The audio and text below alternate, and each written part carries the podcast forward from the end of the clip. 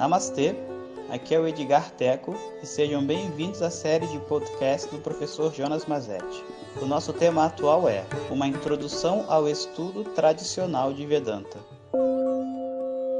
Om Shri Namaha Om Bom dia pessoal. Então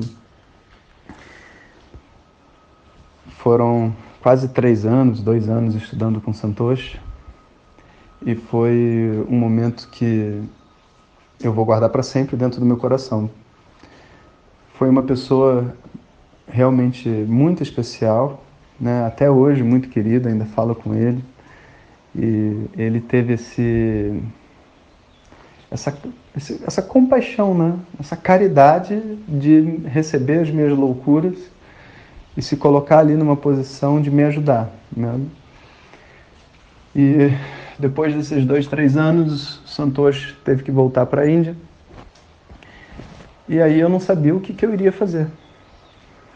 Então foi um período é, nevo, né?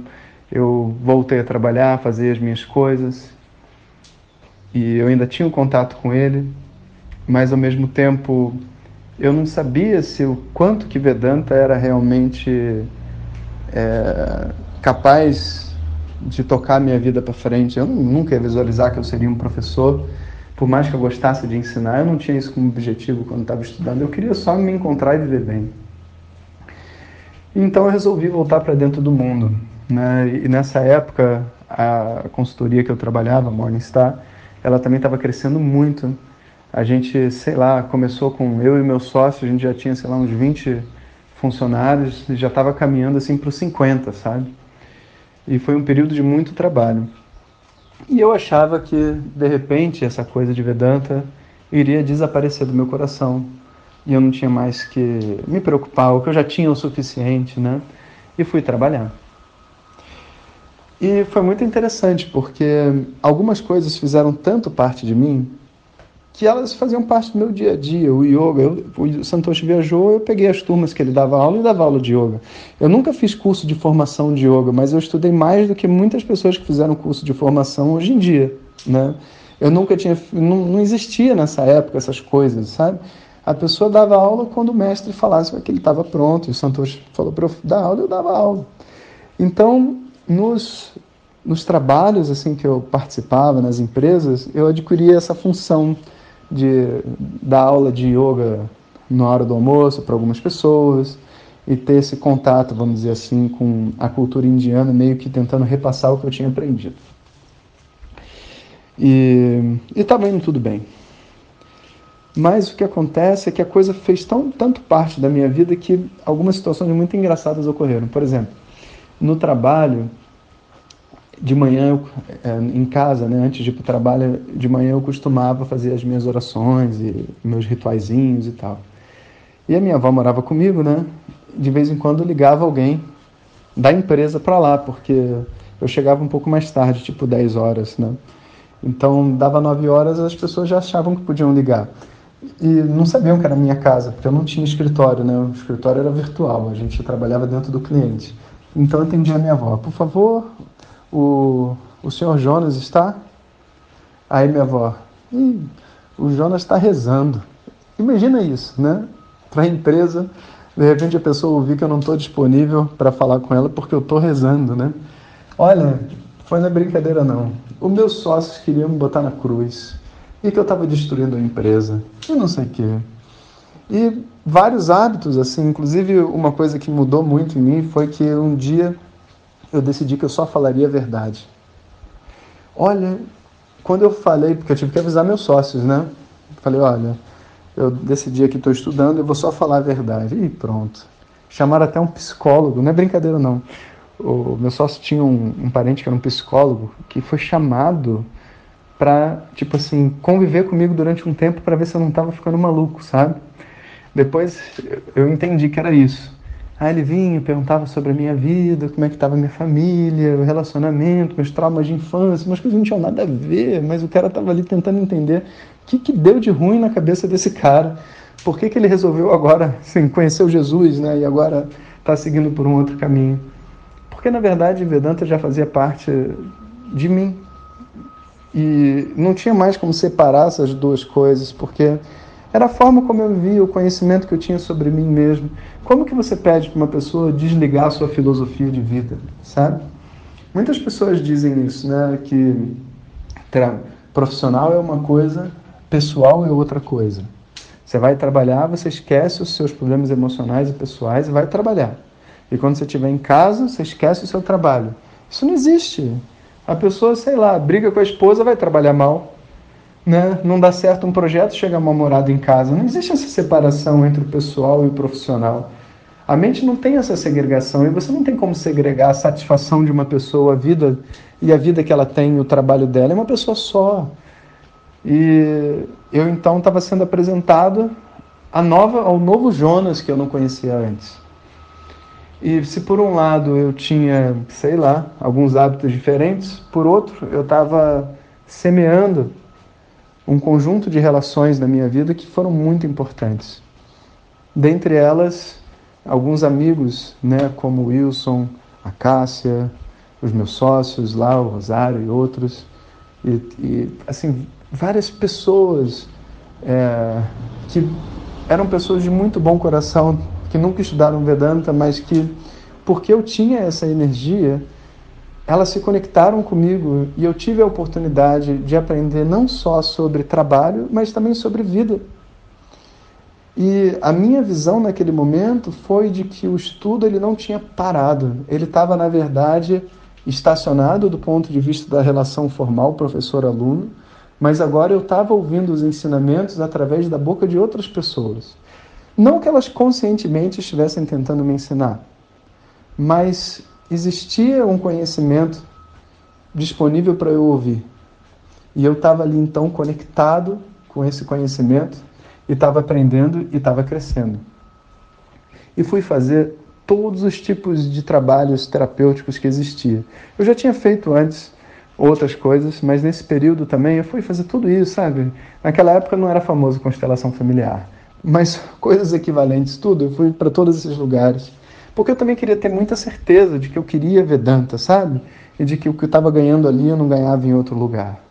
Mas a verdade foi que todos os lugares que eu passei tinham duas coisas em comum.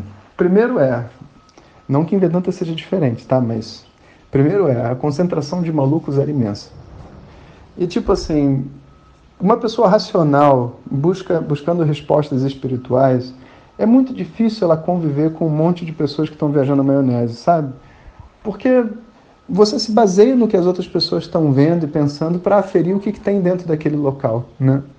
Então isso era, isso era difícil.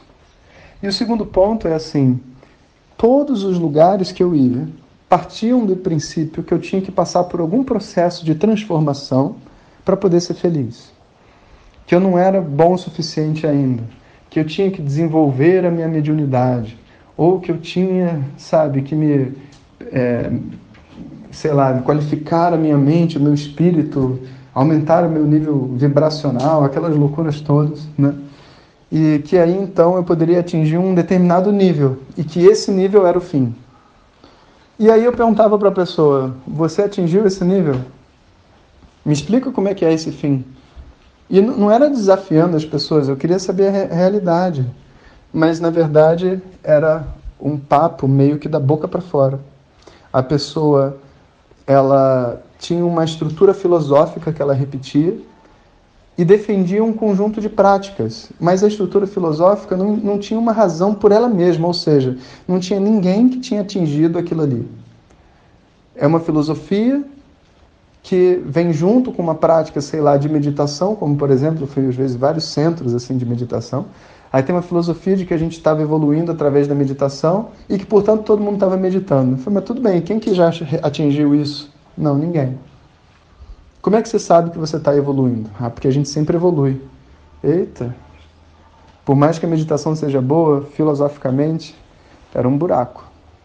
E não dá. Cheio de maluco. E sem filosofia, sem uma compreensão correta do que você está fazendo, eu não me identifiquei com nada.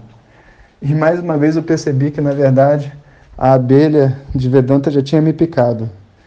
E ninguém ia poder dizer para mim que eu ia ter que passar por uma transformação para ser feliz, porque eu rio à toa. Dá uma determinada condição na minha vida, mesmo sem conta para pagar, sem nada para fazer, eu estou rindo e estou de bobeira. Eu nunca ia poder aceitar, sabe, que eu precisava me purificar. Eu não estou sujo. Sabe, toda essa é uma visão para suportar uma experiência. E a experiência de que eu estou sofrendo agora faz sentido. E eu não encontrei nenhum outro lugar que falasse para mim que eu não preciso de nada, nem de ninguém, nem de nenhuma mudança para ser feliz.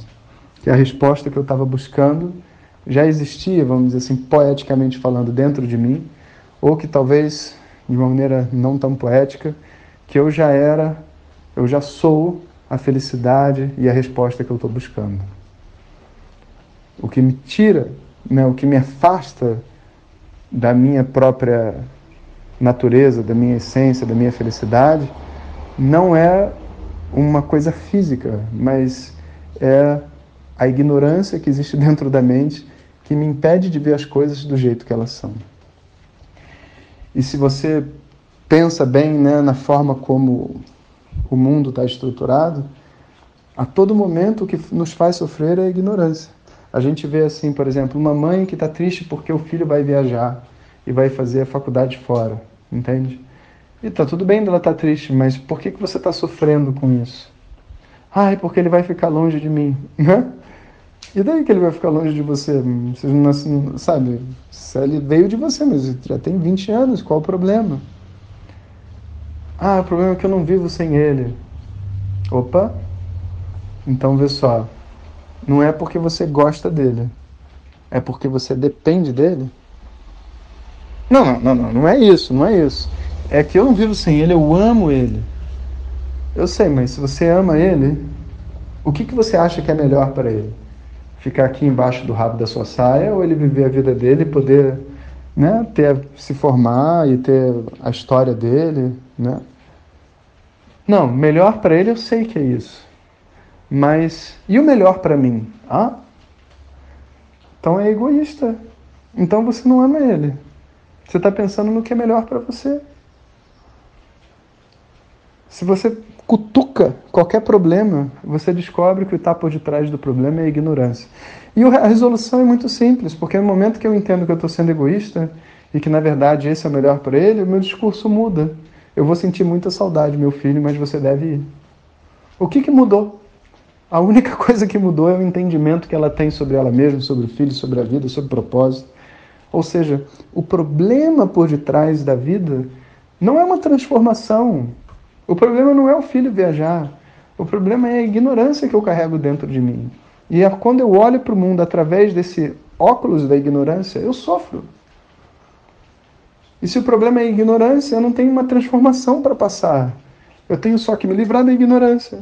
E por isso que as pessoas estudam o autoconhecimento, elas não meditam o autoconhecimento, elas não fazem ritual de autoconhecimento, porque se o objetivo é conhecer, o meio de se conhecer algo é estudando. E isso então se tornou uma máxima e eu falei, preciso voltar a estudar e liguei para o Santoshi. Om Shanti Shanti Shanti Om Shri Namaha Hare Om muito obrigado por ter escutado. Essas são apenas algumas gotas do infinito oceano de conhecimento da tradição védica. Para receber nossos áudios diretamente, clique no link que acompanha o título desse áudio ou baixe o nosso aplicativo Vedanta Zap. Om Tat Sat.